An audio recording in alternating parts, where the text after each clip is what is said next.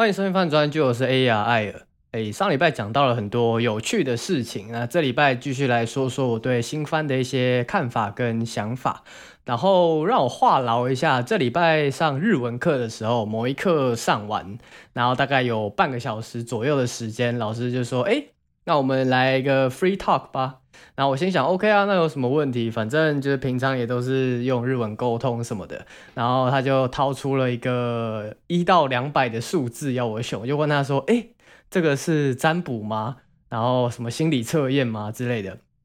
然后老师就跟我说啊，他从其他的家教那边学来说，呃，有一个一到两百题的 deep question，然后就是比起问你说啊，你喜欢的偶像是谁，然后我就跟他说哦 m i l e 然后就这个话题就这样结束了，或者是喜欢的水果是什么哦，西瓜，然后也话题就结束了，然后喜欢的颜色是什么，百搭三色，黑灰白等等，就这样没了，就像那个迷因梗图一样，啪没了，就这样什么都没了，那。老师挑的那个题目内容是什么？不是很重要。总之呢，三十分钟过去，我一个赫然发现，哎。我居然可以很正常的跟日本人聊一些呃非日常的话题，比较有一点呃三观上面的交流，这样有一种有一点小小成就感的感觉啊。也许是老师刻意用比较简单的单字来跟我沟通，但也就是一个小小成就感分享给大家。那这礼拜木棉花公司有宣布说，九月二号高木同学的电影版要在台湾上映。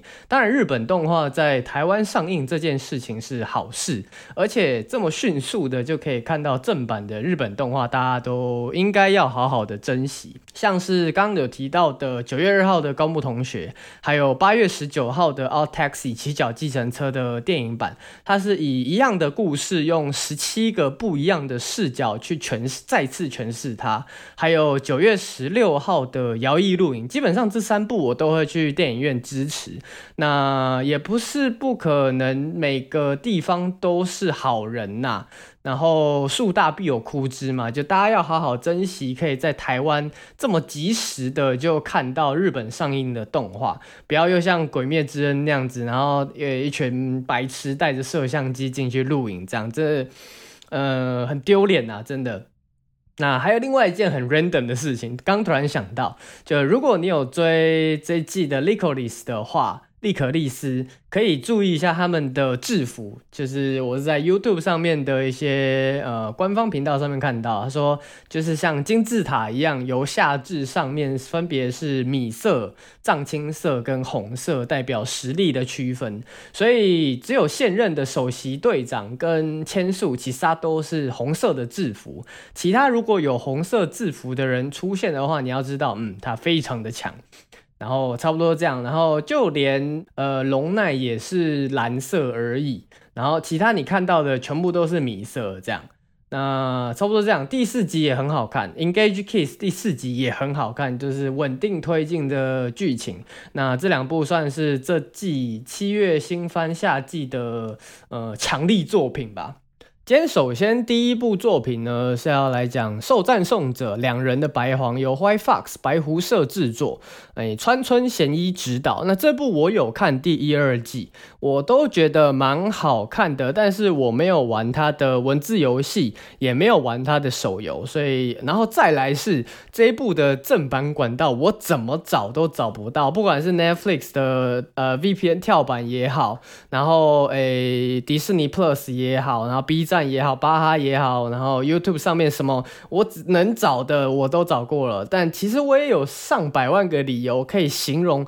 这部动画真的很不适合推荐给大家。像是已经来到了系列作品的第三部动画，根本很少，应该说几乎不会有呃新的观众为了这个 IP 而来。只能说，出到第三季，纯粹是因为手机游戏的客群，就是他们可能氪金就会说啊，我的石头全部都是贡献在第三季动画上面的，或者是说原本文字冒险游戏的客群，仍让这部的 IP 出到第三代，这样第三季。那值得开心的是，原永庆太郎 （A.K.A. 原作粉碎机）并没有参与这一次第三季动画的导演，算是不幸中的大幸啊。那就是希望在日本的各位，就如果有人在日本，然后在当地电视台看的话，会喜欢这一部第三部作品，这一季第三部作品。下一部《联盟空军航空魔法音乐队：光辉魔女》由 Shift 制作，佐伯昭之执导，是强袭魔女系列的外传作品，所以基本上你可以就是全裸待机，就是裸看这这一季的诶光辉魔女，就算你没有看前面一二三季，然后没有看 OVA，没有看电影版都没差，就是直接看这部也可以。然后它还是以偶像为主题的作品，所以如果你是喜欢偶像类作品的话，这一部可以试试看。但这一整个完全不是我的菜，所以我看完第一季第一集之后，我果断决定弃坑。当然，战争搭上歌姬，这个在不论是动画或者是纵观全世界的呃任何一个国家。任何一个影音形式都是不错的题材，但替换成偶像就有点特别，就是诶，喜欢偶像番的各位有兴趣可以看看，就是日本独有的啦。那光辉魔女呢？另外，如果是第一次接触这个系列的朋友，不用太在意为什么她那个女孩子可以像战斗机一样在天上飞，你就把她想象成魔法少女就好，就是会用子弹的跟飞弹的魔法少女，你把她子弹跟飞弹想象成魔法就 OK 了。再不行的话，你就把它当做是幼女战记，那些会用特别的方式在天空上面战斗。那其他你就是享受这部动画带给你的歌曲就好。那另外也跟有看过这部作品的想要听我介绍的观众说声抱歉啊，就是《强袭魔女》真的是我少数极少数没有追动画系列的作品。曾经他在出第一季的时候。呃，跟第二季的时候，我有尝试想要看完它，但是第一集点开来，我就是跟跟点兔一样，你知道吗？就点兔，我第一集看了几遍，至少六七遍，我每次看到一半，我就想把它关掉，我真的不是。这部动画不好，就是真的没有对到电波这样啊。下一部 Ruby，那这部其实是美国动画，而且早在二零零呃二零一三年的时候就已经播出，在美国当地播出，然后它已经是出到第十季的长青动画了。然后直到今天二零二二年，由日本方取得在地播放权之后，由日本的声优再次重新配音，再次重新诠释这部动画，而且观看门槛非常的高，你必须先拥有 Netflix 的账号，然后再来你要用 VPN 跨到日本才能看这部动画，而且这部动画只有日文字幕，所以真的很实在，不太能推荐呃给新观众看这部动画。再来说到我自己好了。看完第一、二集之后，我发现动画的走向是非常的美国风格的，呃，风风格跟节奏都是很美国 style，所以跟日本就是我们平常看的日式动画有。呃，蛮大的区别，所以叙事上可能会稍显日本动画，像他们可能只有做十二集好了，就是跟十二集固定的模板比起来，呃，Ruby 这个动画相对来说非常非常的慢，慢的超级无敌多，所以我看完第一季的时候，我就觉得哇，那他们这个第一季推荐的剧情就这样子吗？可能会不会太短？他们是不是打算像是呃美国那样实际，就是全部重新配音而已？老实说。除非你是真的非常喜欢早见沙织，因为毕竟她是唱了她的 ED 的，而且也是当了女主角声优的，或者是你对日本声优情有独钟，你就觉得说啊，美国那美呃美国老那边那个英文配音我没有很喜欢呐，我比较喜欢日本那个 y Waffle 的感觉，所以对呃日本配音的 Ruby 情有独钟的话。呃，除非是这样，不然我实在是想不到有其他的因素可以推荐一个完全不知道这部动画的人来看这部动画。所以，呃，或者是你真的有兴趣的话，我觉得你直接去看美剧还搞不好比较好一点，因为毕竟它都出了十季了，你可以直接从第一季一路刷到最后面，还比较爽。就是，呃，它已经出完了这样子。那下一部《幽灵幻境》Ulay Deco，，而且它那个 lay 是零的，呃，日文的 lay。那这部由汤浅政明跟佐藤大共同执导的原创动画，动画制作公司甚至是汤浅政明自己出钱做起来，自己开的，名字叫做 Science Saru，呃，实验猴，中文翻译叫实验猴。那这一部我大概猜是汤浅政明他感受到这个近一两年元宇宙喷发，各式各样的。呃，Netflix 啊，然后什么呃，Microsoft 也在做元宇宙，Facebook 也在做元宇宙，然后呃，世界上只要你能跟元宇宙这个题材掺一脚的人，全部都可以进来叫自己是元宇宙，不然就是受了什么呃，二零二二年股市大崩盘的一个刺激之后，才想制作这个风格的动画。那大概在这一部动画前十分钟的时候，我就在猜它是不是汤浅证明的作品。果不其然，看片尾，嗯，非常有汤浅政明的风格。虽然他在巴哈上面的观看数低得非常非常可怜，就连隔壁棚的森林熊先生这种合家观赏的动画观看数都比他还要来得高了。但自从上次瓜吉呃有推荐说哦，Taxi 七巧计程车跟扁对印象员出手这种比较嗯适合大人看的动画之后。我就觉得，除了《Lycoris》跟《契约之吻》（Engage Kiss） 之外，在这个非妹宅向，就连动画圈也是非主流类型的题材上面，最能够出圈的动画，就是非呃美少女类的日本动画。这一部我觉得是最能推荐给呃年纪稍长，可能二十。来岁就出社会之后，甚至到四五十岁的观众都有机会会喜欢上的一部动画。设定上呢，大家都是会在眼睛上面有个镭射镜片，就跟你所想的元宇宙一样，大家都是有各自的虚拟角色啊，然后大家都是穿着白色的内衣，照着自己喜欢的风格去挑选虚拟衣服，然后在自己身上染色。那房间布置呢，也是照着自己喜欢的格局、喜欢的设计，然后只要你有钱，就能够。任意的、随机的、马上瞬间的布置自己的房间。那上次我有印象的动画，大概就是《Psycho-Pass》里面，呃，虽然不是真的自己去穿一个虚拟衣服在路上乱跑啦，但是你可以把自己全息投影到这个购物网站上面，然后可以在你这个真的是你。的人的身上穿一个虚拟的这个衣服去做比较，说啊，这件衣服就是我要的。那因为毕竟 Psycho-Pass 那边涉及剧透啦，就以上的内容呢，你可以在 Psycho-Pass 心灵判官的第二季里面看到。那本身 Psycho-Pass 也是值得推荐的一部好动画，有兴趣的可以去试看看。那讲回来，幽灵幻境 （Ulay Deco，不论是上课上班，都是在虚拟世界的这个地方实现，而且它的。的货币是以点赞数为货币，就好像 PTT，然后 PB 巴哈巴哈姆特的巴币等等一样，就是你只要有人在你的文章下面点赞，点了一个いいね，点了一个 good，这样你就可以有源源不绝的货币可以使用。主角呢是因为自己的右眼晶片损坏，然后意外的看到没有套用虚拟实境的真实世界，因此展开了一系列的冒险。 当然可以在里面看到类似于中国那种文字狱的管制啊，或者是 Twitter 上面的一些语文限制啊，像是美国前总统川普的一些不实留言，你可能在 Twitter 上面打的时候，你就会被 cancel、delete、被 deny 掉，或者是 COVID-19 这个单字在 YouTube 上面可能永远都看不到等等，你就会在这部动画里面层出不穷的看到类似的剧情。那甚至什么黄红标等等，就你。你只要想得到的网络警察会做的事情，你都可以在这部动画里面找到。很明显，这部绝对不能在中国上面播出。差不多就是这样。如果你是喜欢汤浅政明这个这位导演大导演的作品很感兴趣的话，或者是你想要看看所谓中国不能播的动画网络警察的故事的话，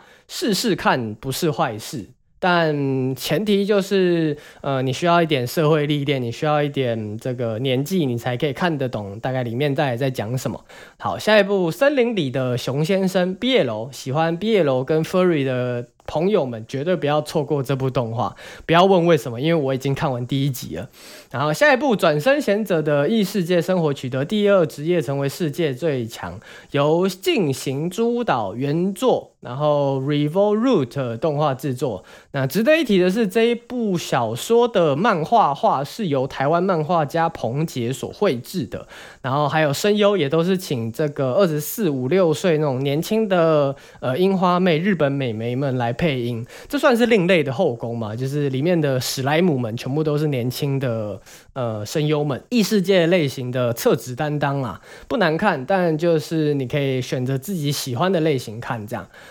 啊，下一步欢迎来到实力至上主义的教室第二季。基本上第二季就是原班人马，都是由 Lurch，其实我不太会念他们的公司名字制作。那他们做过的动画，我好像都看过。那也是一家呃颇有历史的好动画制作公司。那第三季也是跟在第二季宣布的同时，在二零二三年打算出第三季，因为本身第一季就是有魔改。呃，剧情的成分在里面呐、那第二季能不能好好的圆回来是一大看点。另外，从第一集就有各种，第二季第一集啦，就有各种颜面神经失调啊，或者是比例人物画面比例上面的失衡等等崩坏什么的。那说实在，我个人真的觉得它很有可能会爆掉，变成约会大作战二点零。但是呢，看在它是一个老牌的制作公司的份上。而且近五年，他们家公司的动画都有在一定的水准之上的情况之下，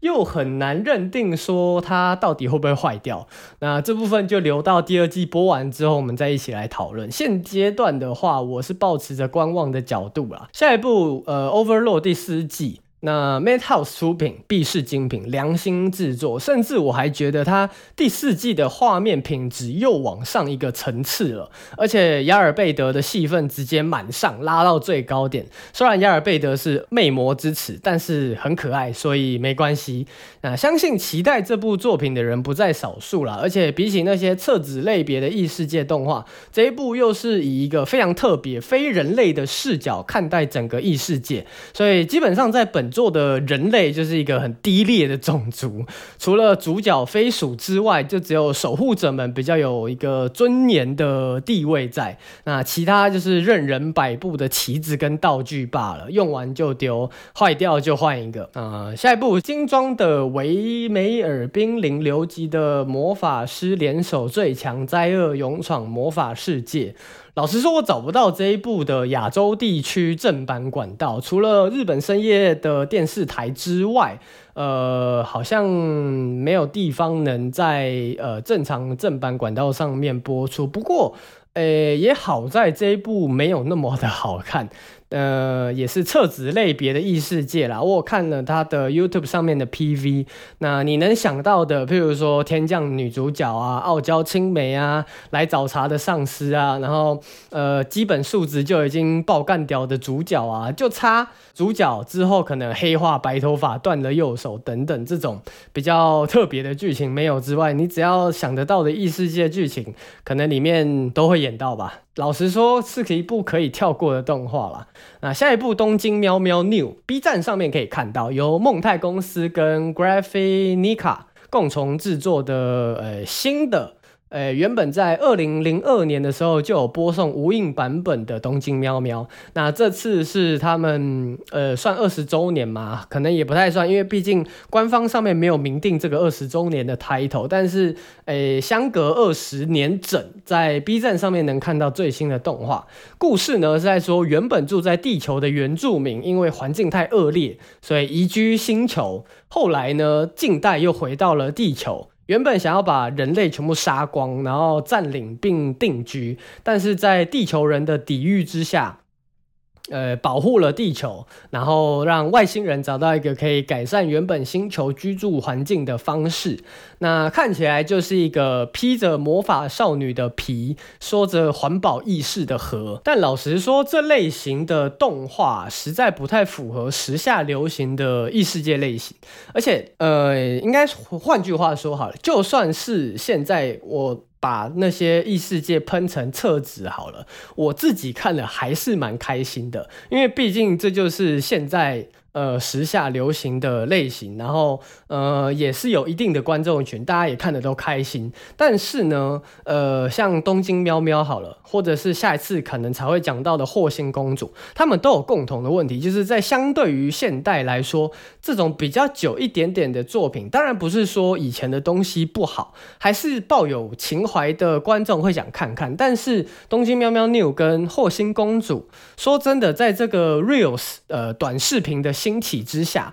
反超中长程度的影音时代，你要一个人坐在荧幕前面，然后花个几个小时看完一部动画，可能都是相对困难的一个状况了。然后这部，除非你本身有看过原作，但就是非常不太推荐呐，就是这种比较节奏比较慢，然后推进度推进比较慢的动画，呃，不太适合现在没看过的观众这样。啊，下一部小学生飞踢现在处于一个找不到正的，这一部也找不到正版，我很抱歉。不过一二季的 B 站是找得到的，所以如果你有兴趣可以补的话，呃，B 站上面是一个不错的选择。下一部盛开的阿尔斯诺特利亚，这个我也找不到正版。瑞林画家大冢真一郎角色原案，所以你看这个角色会每个都长得很像瑞林里面的七大罪，那个里面的角色如果喷出一句四八的 daisuki 可能都不太意外。诶，期待它能在 B 站上面补起来。下一部《继母拖油瓶》是我前女友由纸城境界所著，Project Number Nine 制作的改编动画。那故事呢是在说两个已经分手的前男女朋友，因为对方家长的再婚而开始了同学校的同居生活。原本女主角宣传跟广广播 CD 是由辉夜大小姐古贺葵担任，但是动画版本的日高里菜也不错，就是青菜萝卜各有所好，只是我个人私心比较喜欢古贺葵而已。那原本在我知道他要动画化，毕竟我也没看过原作。然后在动画化之前呢，呃，我也算是体验过分手的人，然后也看过别人分手的人，所以我以为是那种非常的胃痛，然后发刀发的极致，然后呃，像是家有女友那样心如刀割一般的胃痛男女群像剧。光想我现在这个胃就开始痛了，谁知道他们居然根本就是因为一些小事而吵架而分手，然后而且那都还是国中时候的他们，所以基本上心理的成长还没有到一个成熟的成情况之下，互相也都有好感，而且两个人还都上升上了高中。你叫一个十六岁的高中男女生住在一起，要不是有父母在，他们肯定每一天都爬趴他个七七四十九天都还不够。这部的作者我真的是给他一个 respect，真的是会玩，真的。是，呃，相当厉害。现在的观众已经不是一般情侣这种符合能够符合大众口味，能够呃填满大家这种欲望了，就是要玩的这么的刺激，就是要把暧昧发发挥到极致。既不是情侣，也可以拥有情侣之间的互动；既不是互不相识，也可以完完全全的呃拥有小别胜新欢的感受。这本季的砂糖担当啦，你就当做是一个恋爱喜剧在看好了，不用有太多的思考。然后今天的进度条好像有点不太够用，先到这边打住，剩下的我们下礼拜再来讲。就是今天有讲到的动画，然后没有正版管道的呢，你可以再等等看。毕竟现在 B 站有审核机制，所以可能两三个礼拜之后，诶，现在没有呃管道的，之后可能会在 B 站上面看得到。那至少是有机会啦。到时候如果真的有上的话，我会再呃跟大家分享。那今天先这样，Peace，拜拜。